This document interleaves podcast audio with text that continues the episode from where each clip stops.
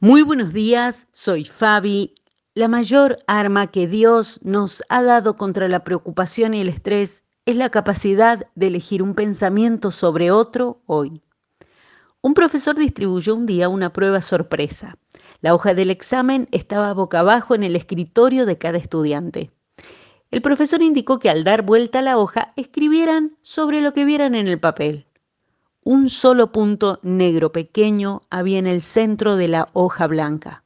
El profesor no ofreció más explicaciones y cada estudiante comenzó a escribir. Después del tiempo asignado, juntó las pruebas y comenzó a leer en voz alta cada redacción de los alumnos.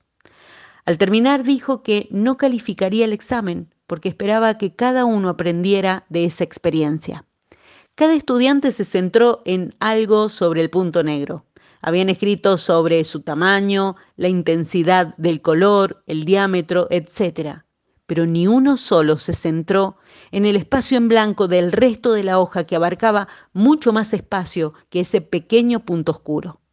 Muchas veces en un día tendemos a enfocarnos en esa cosa que sale mal, eso que nos molesta, en lugar de todo lo bueno y las bendiciones nuevas que Dios nos regala cada día. Existe una correlación directa entre lo que pensamos y experimentar la paz de Dios este jueves. Podemos tomar la decisión de reenfocar la atención en el espacio en blanco de sus promesas fieles, esas que Él tiene para nosotros hoy. Escuché decir una vez que la fe puede mover montañas y la duda y el miedo pueden crear en nuestra mente al monstruo que se las devora. ¿Qué pasajero hemos subido al asiento de acompañante de nuestra mente, de nuestra vida hoy? Es la preocupación, la anticipación, el miedo, esos viajeros que nos hablan sin parar, sin que nosotros podamos hacer nada. Proverbios capítulo 12 dice, la preocupación agobia, oprime el corazón, pero la palabra de aliento lo anima. Reconocer que nos sentimos ansiosos o preocupados es el primer paso hacia el cambio de enfoque preguntarnos qué está provocando estos sentimientos, algo real o mi anticipación sobre lo que no tengo control. Después puede ser que reenfoquemos, en lugar de centrarnos en ese punto negro, podamos pensar, enfocarnos en el gran amor y fidelidad de las promesas de Dios para nuestra vida.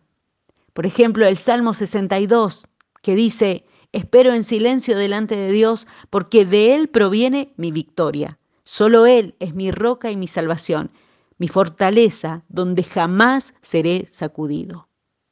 Que vaya bien con tu alma hoy y que habites en la paz del Señor desde hoy y para siempre, porque nuestra mente y nuestro cuerpo lo agradecerán. Que así sea en su nombre. Amén.